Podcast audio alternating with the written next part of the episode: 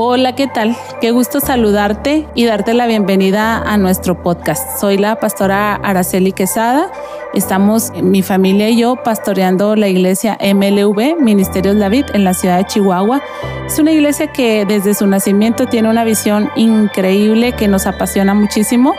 Eh, nuestra visión es eh, unir familias a Cristo y es apasionante porque en el Evangelio según San Juan, capítulo 15, verso 5, la palabra de Dios dice que apartados de Dios nada podemos hacer. Apreciamos y valoramos mucho a cada familia, a cada miembro de familia que día a día hacen su esfuerzo, su lucha, sus mejores intenciones para operar y funcionar dentro de una familia.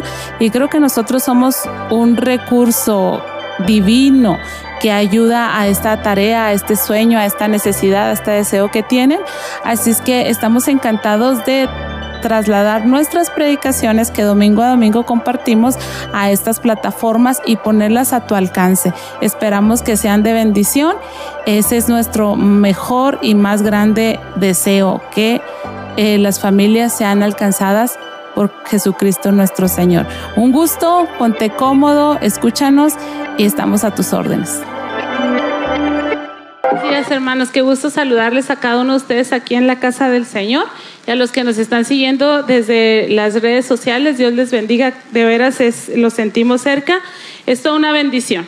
Y vamos a concluir esta serie. Estoy muy emocionada, muy contenta por todo lo que Dios hace en su iglesia Usted y yo debemos de mantener este pensamiento. A Dios nada se le sale de control y de cuidado. Y quiero invitarlos a leer una porción bíblica, que es el texto sobre el cual vamos a, a meditar en esta hora y se encuentra en el libro del profeta Isaías, en el capítulo 43. Isaías 43, versículo, versículo 18. Bienvenidos de verdad. Este, y qué bueno que estamos listos y atentos para el mensaje de esta mañana. Isaías 43, 19, perdón. Voy a leer el versículo 19 y lo voy a leer en la Reina Valera 60 y enseguida lo voy a leer en la nueva traducción viviente. Dice la palabra de Dios, Isaías 43, 19, en el nombre del Padre, del Hijo y del Espíritu Santo. He aquí, hago algo nuevo, ahora acontece ¿No lo percibís? Aún en los desiertos haré camino y ríos en el yermo. Y en la nueva traducción viviente dice, pues estoy a punto de hacer algo nuevo. Mira, ya he comenzado. ¿No lo ves?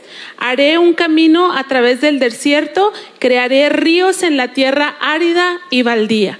Oramos, Padre, muchas gracias por la cosa nueva que tú haces, Señor, que tú ya hiciste y que continúas haciendo. Padre, abre nuestro entendimiento, nuestro espíritu, nuestro corazón, Señor, para recibir la palabra, Señor, esa palabra que produce y da vida, y que tú vengas y recojas de nosotros el fruto, Señor, esperado por esta palabra que es ministrada de tal manera, Dios, que tú levantes y afirmes corazones en fidelidad, Señor, aquí y en el último rincón del mundo, Padre. Oramos a ti, pues, Señor, y te damos gracias por el privilegio que nos das de ser instruidos en tu palabra y de deleitarnos en ella, Señor. Podemos decir, como decía el salmista, tu palabra, Dios, es más dulce que la miel. Muchas gracias, Padre, en el nombre de Cristo Jesús. Amén y amén. Entonces el Señor está diciendo aquí que Él hará una cosa nueva. Hemos hablado de cinco cosas ya con la cosa nueva de hoy.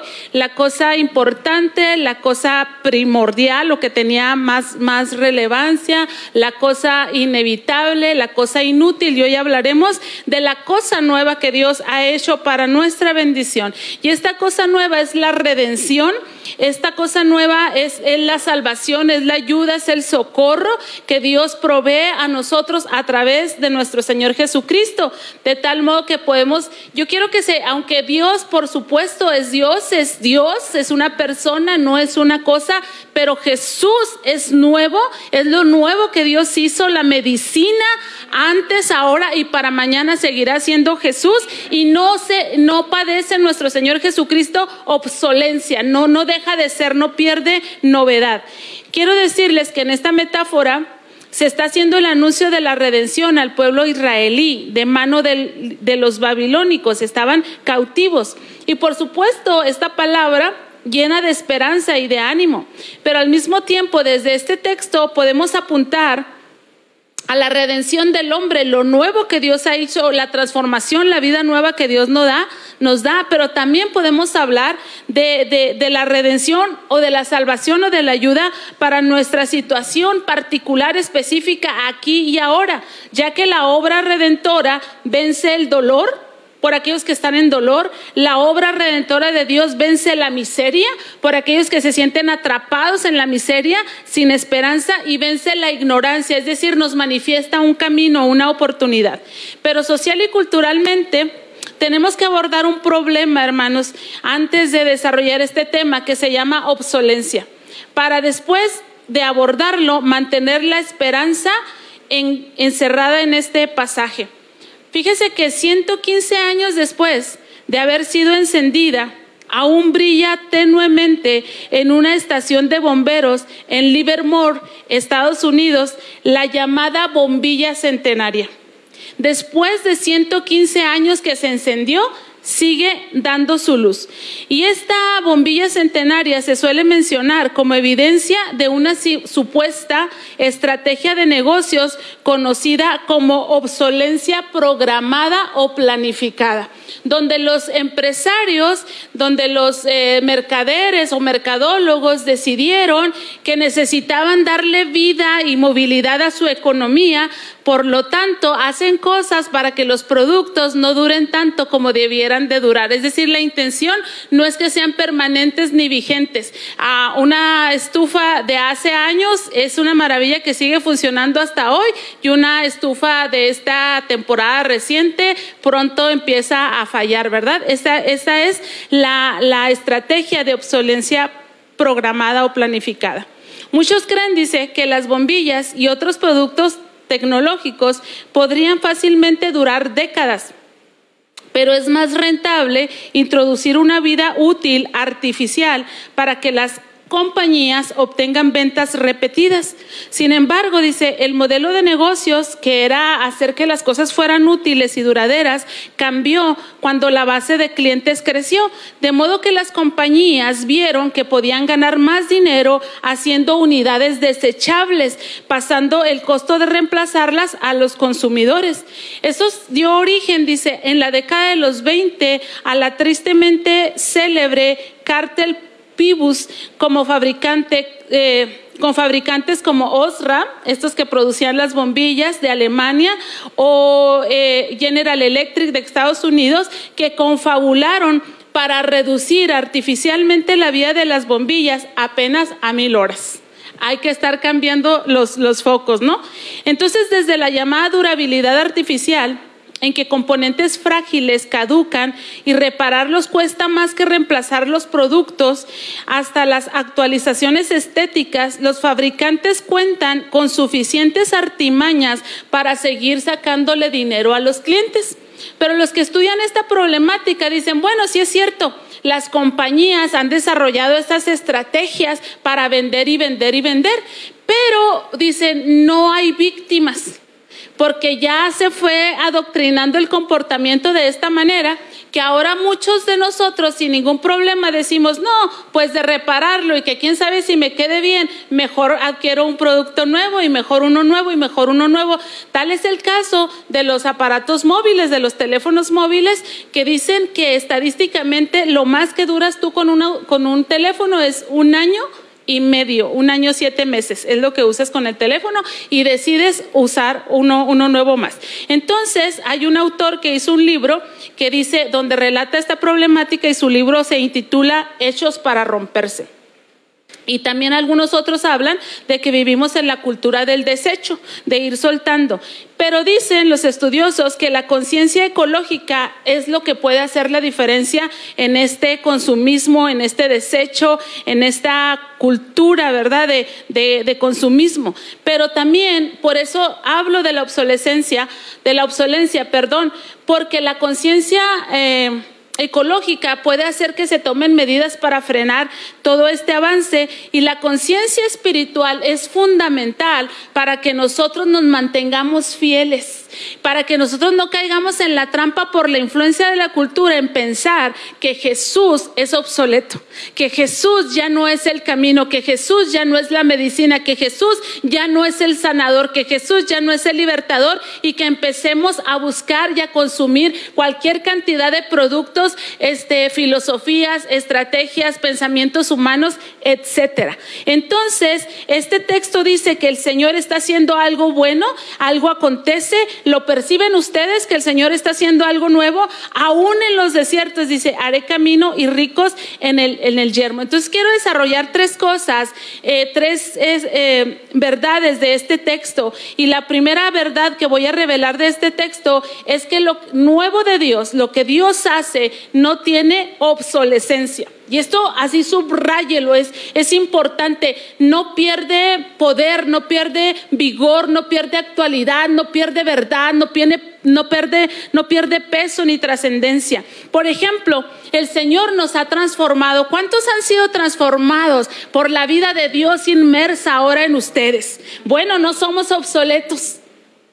No somos obsoletos. Esta transformación no es obsoleta. No ocurrió allá y ya no sirve para nada. No, sino que la transformación de Dios que ocurrió en mi caso cuando yo tenía 16 años me alcanza hasta hoy, a los 46 años, y todos los que me rodean y yo misma debo de saber que lo nuevo de Dios no es obsoleto. Yo sigo en esa transformación de Dios, me sigue dando vida, me sigue dando bendición, me sigue dando dirección, me sigue dando rumbo, me sigue dando paz, me sigue dando pensamientos de Dios en esta actualidad.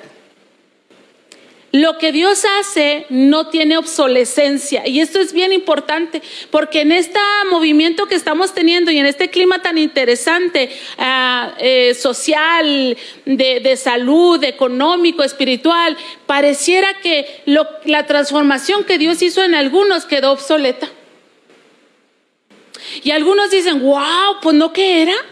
Pues no que creía, pues no que oraba, pues no que caminaba, pues no que esto y pues no que, o sea, parecía que fue transformado y algunos estábamos en la iglesia o en donde quiera que estuviéramos y lucíamos esa transformación, pero a algunos hermanos se les ve obsoleta la transformación de Dios. Pero yo quiero decirles que lo que Dios hace no tiene obsolescencia. Y la segunda cosa que Dios, yo le quiero mencionar, cuando Dios, ah, porque estamos hablando de la redención de Dios y en su redención nos da una nueva oportunidad, una nueva, eh, cuando nos convertimos es que nosotros íbamos camino a la muerte y giramos y ahora vamos camino a la vida y esa es una oportunidad nueva para nosotros, ¿verdad? Ahora tenemos oportunidad de vida eterna, de vida plena, de vida de paz, de vida de bendición y esa oportunidad que Dios nos dio no ha quedado con falta de vigencia, no ha quedado obsoleta, es real, sigue siendo aplicable, sigue siendo válida para el día de hoy. En Dios tenemos la oportunidad de vida, la oportunidad de eternidad, la oportunidad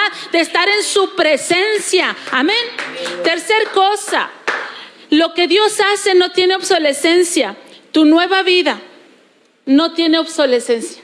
La nueva vida de Dios. Me encanta mucho cuando, por ejemplo, Jesús habló con la mujer samaritana y le dio a beber agua. Y esa mujer no entendió todo lo que Jesús les dijo, pero después va y les dice a los que la, a los que la conocen a ella, vengan y vean, porque creo que me he encontrado al Cristo. Y esta mujer, sin entender todo, llegó a ser una tremenda y gran evangelista porque expuso a otros muchos a la verdad de Dios. Y en ella se cumple este texto que dice que, que los que han creído en el Señor, de su interior correrán ríos de agua viva. Por ahí leemos un salmista que, que canta y dice, yo me acuerdo cuando yo iba a tu casa y a todos los que llevaba a tu casa a adorar, a glorificar tu nombre. Sé que pasamos por cosas, sé que pasamos por momentos, que la vida no es lineal, que vamos teniendo situaciones y todo, pero la nueva vida de Dios, esa vida espiritual, hermanos, no ha sido, no queda obsoleta en nosotros. La agua de Dios, el mover de Dios, la operación de Dios en nuestras vidas se sigue manifestando. Pero sobre todo, hermanos, nuestro redentor, el Rey de Reyes y Señor de Señores, el Santo de Israel, Jesucristo, el Dios Todopoderoso, Él no es obsoleto. Él no tiene obsolescencia. Él no se ha quedado atrás, Él no ha perdido vigencia, no ha perdido poder. Se lo voy a volver a repetir. Nuestro redentor no tiene obsolescencia. Y se lo repito, no para que grite y para que aplauda, como a veces algunos predicadores dicen, creo que se lo voy a volver a decir porque como que no entendió la gran verdad. No, no, se lo repito para que lo entienda, para que se lo meta en la mente y en el corazón. Porque ante diferentes situaciones y desafíos en los que nos encontramos, a veces nos comportamos como que Dios es obsoleto como que Él no tiene el poder para auxiliarnos, para ayudarnos en determinada situación. Y compartía el sábado en una congregación y les decía, y cuando nosotros sentimos que Dios es obsoleto, que ya no tiene actualidad, que no tiene vigencia, que no tiene poder, que no está en el asunto, que se fue a dormir, que está de día de campo, que se cansó, que se tomó vacaciones, entonces es donde podemos tomar todas las ofertas que el enemigo nos ofrece para salir adelante de nuestras adversidades. Y el enemigo te sale y te ofrece, por ejemplo, la depresión, te sale y te ofrece la ansiedad. ¿Quién no ha tomado la ansiedad ahorita como algo de lo que se aferra para manejar todo lo que está viviendo y todo lo que está viniendo a sus vidas? Cualquiera de nosotros, pero quiero decirte que tu redentor, mi redentor, no ha perdido poder, ni actualidad, ni vigor. Él no es obsoleto. No necesitas un Dios nuevo, no necesitas un camino nuevo, no necesitas una verdad nueva. Solamente necesitas entender este texto. Estoy haciendo algo nuevo. Estoy haciendo algo nuevo todavía. Pero lo preocupante es que lo nuevo que Dios hace no es visto por todos. Lo nuevo que Dios hace no es visto por todos, porque el escritor pregunta, estoy haciendo algo nuevo, ¿lo puedes percibir? ¿Lo puedes ver? Y, lo que percibimos no necesariamente son verdades. A veces nuestros sentidos nos están engañando, ¿verdad? A veces percibimos incomodidad, percibimos frustración, pero son nuestros sentidos. Pero la pregunta es, eh, ¿percibes lo nuevo que Dios está haciendo? Porque la Biblia dice, nuevas son sus misericordias cada mañana. La misericordia que te dio ayer, ya te la quemaste, ya la usaste, ya, ya, la, ya la tomaste. Y velo en los amaneceres, velos en los atardeceres y platícame de un amanecer, de un atardecer que se haya repetido en estos seis mil años de vida que tiene la, tierra según los, los, eh, los creacionistas. ¿verdad? Porque los que no creen en la creación y la, la tierra pues ya es vieja, viejísima, viejísima. Pero según los creacionistas, seis mil años aproximadamente de creada la tierra. ¿Cuándo se ha repetido un amanecer? ¿Cuándo se ha repetido un atardecer? ¿Cuándo toma Dios el atardecer de Chihuahua y se lo lleva a África? Cuando toma Dios el atardecer de Mazatlán y se lo lleva a Oaxaca, nuevas son sus misericordias cada mañana, pero no todos lo perciben, no todos se dan cuenta de ello. ¿Y sabes por qué? Porque vivimos en una cultura de descartar cosas, de decir, si no es así, si no es así, si no es así, lo descarto. ¿Y cuántas veces descartamos al Dios que no debemos de descartar?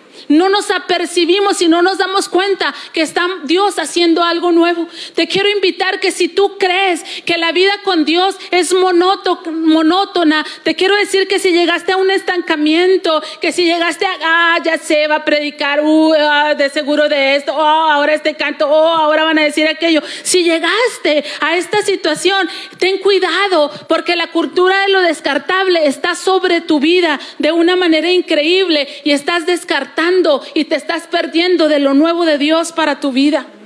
Necesitas pedirle al Señor, Señor, si tu palabra dice que las misericordias tuyas son nuevas para mañana, revélame, hazme ver lo nuevo tuyo para mí en este día, tu operación, tu manifestación, tu gracia nueva para mi vida. Porque dice que vivimos en la cultura de lo descartable y a mí me preocupa que algunos que éramos creyentes dejaron, dejaron de creer en Dios y pensaron y están viendo a Dios como un Dios obsoleto, un Dios que no tiene la ayuda, un Dios que no tiene los recursos, un Dios que no tiene las posibilidades, un Dios que no tiene el corazón, un Dios que no te va a ayudar y entonces lo hemos descartado porque es fácil.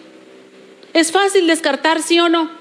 Ahora hasta los propios vendedores te dicen, mire, si tenemos la pieza que su carro necesita, si tenemos este, esto que necesita su teléfono, si tenemos aquello, híjola, pero mire, piénsela muy bien, porque yo más bien creo que le puede, como que sí le puede funcionar, pero no le puede funcionar. Entonces, si yo estuviera en su lugar, yo mejor compraba el motor nuevo. Yo estuviera en su lugar, yo mejor compraba esto nuevo. Yo estuviera en su lugar, yo mejor me compraba una computadora nueva porque usted le arregla esto y le va a fallar en aquello y le va a fallar lo otro. Esa es la cultura de lo descartable en la que nosotros vivimos. Entonces con mucha rapidez decimos, ándele pues, mejor este, deme otro, deme otro nuevo.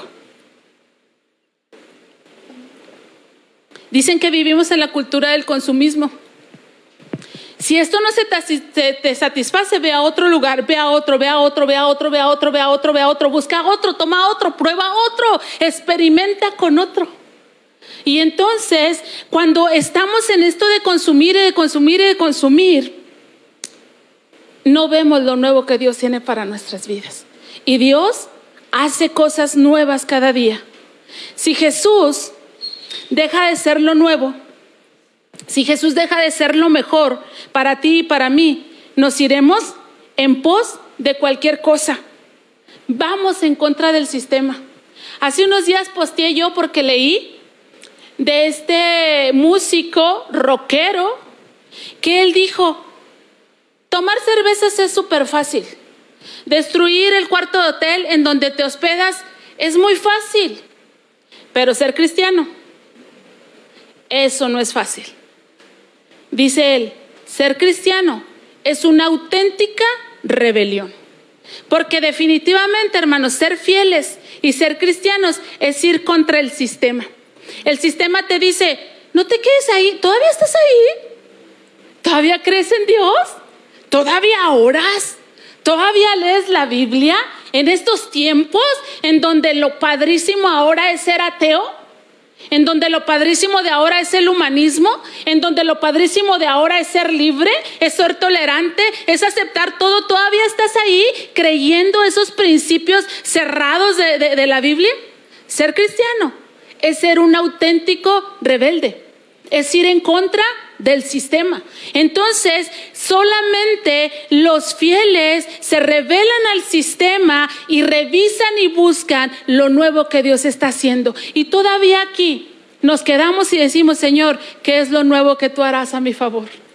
¿Qué es lo nuevo que tú harás a mi favor? ¿De qué manera novedosa, extraordinaria y maravillosa me defenderás? ¿De qué manera me ministrarás? ¿De qué manera nueva me enseñarás, Señor? ¿Qué es lo nuevo que harás en mi vida? Porque el Señor está haciendo cosas nuevas, pero no todos se dan cuenta de eso. Pero los fieles están aquí porque saben que Dios hará cosas nuevas. El Señor Jesús le dijo a aquellos primeros creyentes, estén ahí y no se muevan hasta que haya recibido, descendido sobre ustedes el Espíritu Santo. ¿Qué están haciendo? Ya pasó un día. ¿Qué están haciendo? Ya pasó otro. Ya pasaron 30, ya pasaron 40.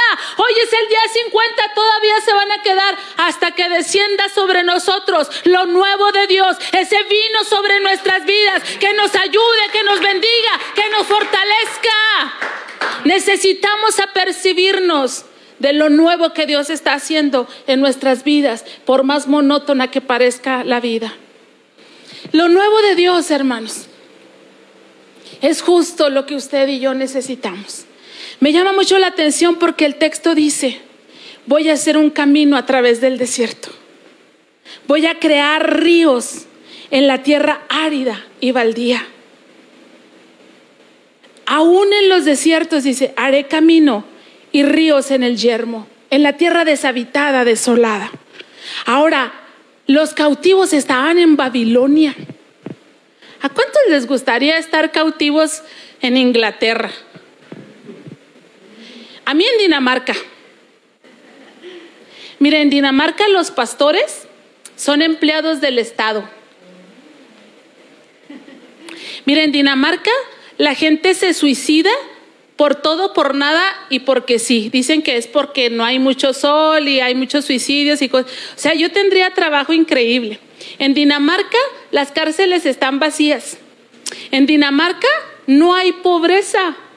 No, no, en Dinamarca, hermanos, es una chulada. Si me van a llevar cautivos a algún lado, que me lleven cautiva a Dinamarca. Esos estaban cautivos en Babilonia. No era traérselos a Chihuahua. No era llevárselos a África, a Uganda. No, no, estaban cautivos en Babilonia. Cuando el escritor griego Herodoto visitó Babilonia alrededor del año 450, tras haber sido conquistada por los persas, este hombre afirmó que Babilonia sobrepasaba en esplendor a cualquier ciudad del mundo conocido. Sobrepasaba en esplendor a cualquier ciudad del mundo conocido. Las glorias de la capital babilónica incluían inmensos y decorados templos y palacios, además del sigural de ladrillo, que supuestamente era la torre de Babel que se mencionaba en la Biblia. Nabopolazar y su hijo Nabucodonosor reconstruyeron la capital y la transformaron en la más bella ciudad del Oriente Medio antiguo. La capital de Nabucodonosor ocupaba una extensión de 850 hectáreas. Esta era más grande que muchas ciudades modernas. En su apogeo vivían en ella 250 mil personas. La ciudad rectangular estaba rodeada por una doble línea de murallas. La exterior tenía 26 metros de grosor. Lo que mide nuestro edificio de lado a lado era el grosor del muro de la ciudad. La interior, dice, era igual de maciza pues Herodoto nos dice que por el camino de, Rondan podían pasar juntos dos carros tirados por cuatro caballos cada uno. Los que vigilaban el muro podían ir en dos vehículos dentro del muro para revisar la, la seguridad de la ciudad. Pero además, ustedes saben por cultura general que Babilonia era famosa por sus jardines colgantes. También tal vez por cultura general sepan que Babilonia tenía estos ríos que la nutrían y que la enriquecían tremendamente, ¿verdad? Hay por ahí una canción este, de los 70 de los ríos de Babilonia, así se llama. Y también hay un salmo que habla acerca de los ríos de Babilonia. Pero el autor dice en el texto, yo voy a hacer camino a través del desierto y voy a hacer ríos en el yermo. Y les estaba hablando de que les abría camino, que los sacaba de la esclavitud, que los llevaba de regreso a sus casas. Y entonces, al final de cuentas, no importa en dónde estemos, lo que importa es cómo nos sentimos. No importa en dónde estemos, lo que importa es cómo nos sentimos. Y los babilonios les decían a los hebreos, canten, canten, canten sus cantos, dancen. Y ellos decían, ¿cómo vamos a cantar aquí en los ríos de Babilonia si estamos lejos de nuestro centro, de nuestro centro religioso, de nuestro centro cultural, de nuestro centro familiar? Fueron movidos de su centro y se sentían inquietos. Podemos estar en un palacio, podemos estar en nuestro mejor momento de edad, podemos estar en el mejor, en el lugar más caro, más elegante, más bonito, pero si nuestro centro se movió, ¿cómo necesitamos a nuestro Redentor? Y el Señor dice, yo tengo justo lo que tú necesitas. Abriré camino en el desierto. Allí donde tú no te atreves a avanzar y a salir porque dices, ¿qué tal que me pierdo? ¿Qué tal que me insolo? ¿Qué tal que me muero? ¿Qué tal que no lo logro? ¿Qué tal que no llego? No te preocupes, te voy a abrir camino, dice el Señor. Pero ¿cómo le hago? No hay ni agua. abriré ríos, crearé ríos en ese yermo, en ese desierto. Es decir, cuidaré de ti te ayudaré, te llevaré adelante. Lo nuevo de Dios, hermanos, es justo lo que ustedes y yo necesitamos para ir adelante. Las expectativas de Dios en, en, cuanto a cómo debe ser el tratado y visto por nosotros se encuentra en una parábola. Porque ante esta promesa estoy a punto de hacer algo nuevo.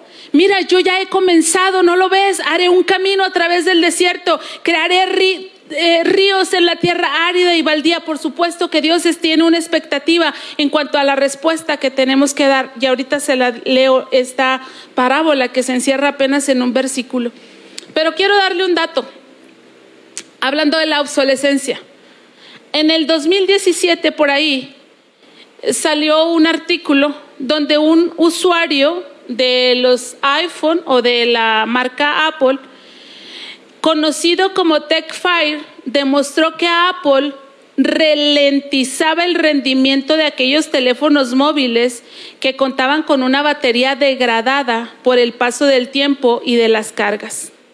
Días más tarde, el fundador, Kevin John Poole, descubría que tanto en iOS 10.2.1 como en el 11.20 Apple incorporó un mecanismo para bajar la frecuencia de la CPU del teléfono móvil, evitando así que el dispositivo se apague de forma repentina debido a la carga de procesos. Y hicieron una denuncia y se hizo un borlotazo tremendo. Apple pidió perdón por el escándalo de las baterías. A través de una carta abierta en su página web, la compañía pedía perdón por haber podido defraudar a sus usuarios. Sin embargo, han negado enfáticamente las acusaciones de estar acortando la vida útil de los iPhone más antiguos en forma de obsolescencia programada. Y ellos dicen, nunca hemos hecho ni haríamos nunca nada para acortar intencionalmente la vida útil de ningún producto de Apple o degradar la experiencia del usuario para impulsar una renovación.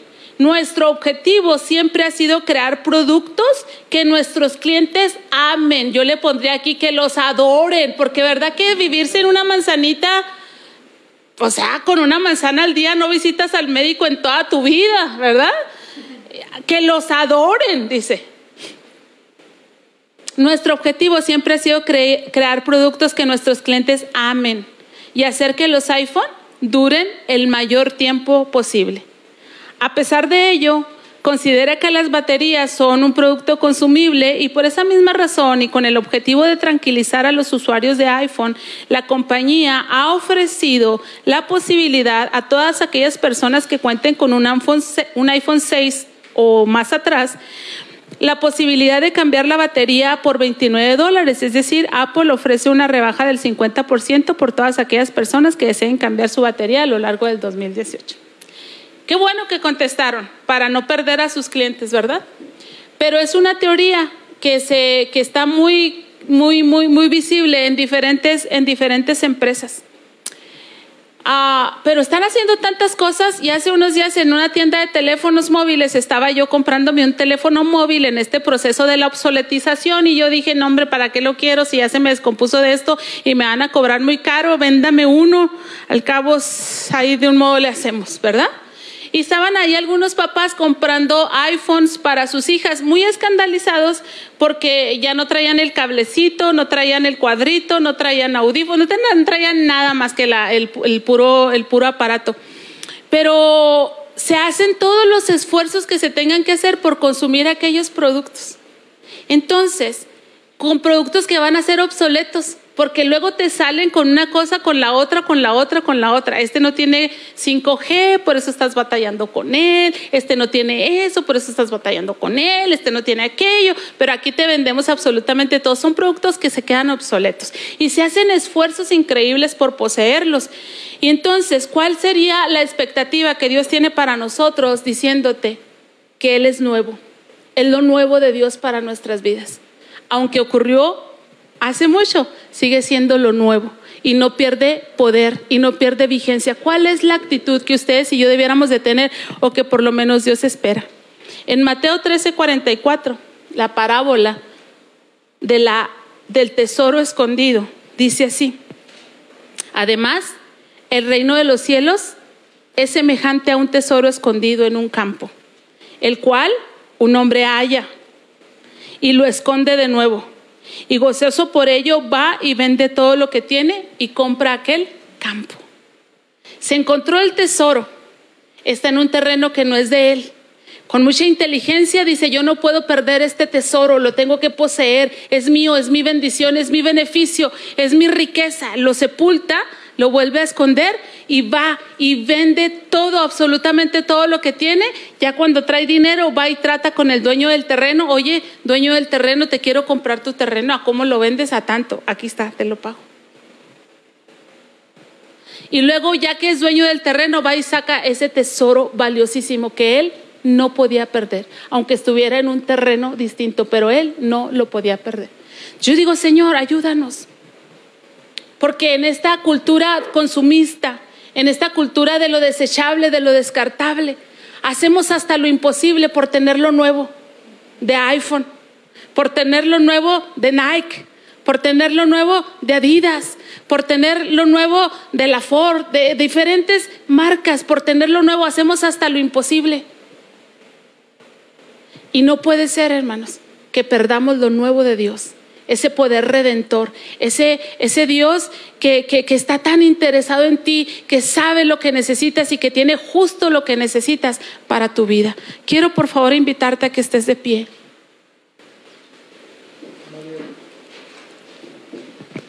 Jesús es lo nuevo de Dios que no puedes perder. Jesús es lo nuevo de Dios que tú y yo no podemos perder. Y el mundo hará todo para que tú y yo perdamos a ese Jesús. Hará todo. Te tacharán de fanático, te menospreciarán, te escarnecerán, se burlarán de ti, te tirarán carrilla, te criticarán, te meterán el pie, harán de todo para que tú no tengas lo nuevo de Dios, que es Jesús, en quien tú y yo estamos completos. Pero en este tiempo hemos estado ministrando acerca de esta palabra, fieles. Fieles son los que permanecen. Fieles son los que resisten. Fieles son los que entienden. Fieles son los que saben. Fieles son los que saben el tesoro que tienen, que han encontrado y que no lo pueden perder. No lo pierdas. No pierdas por nada lo nuevo de Dios, porque es lo que necesitas. Allí estás completo, allí está tu bendición.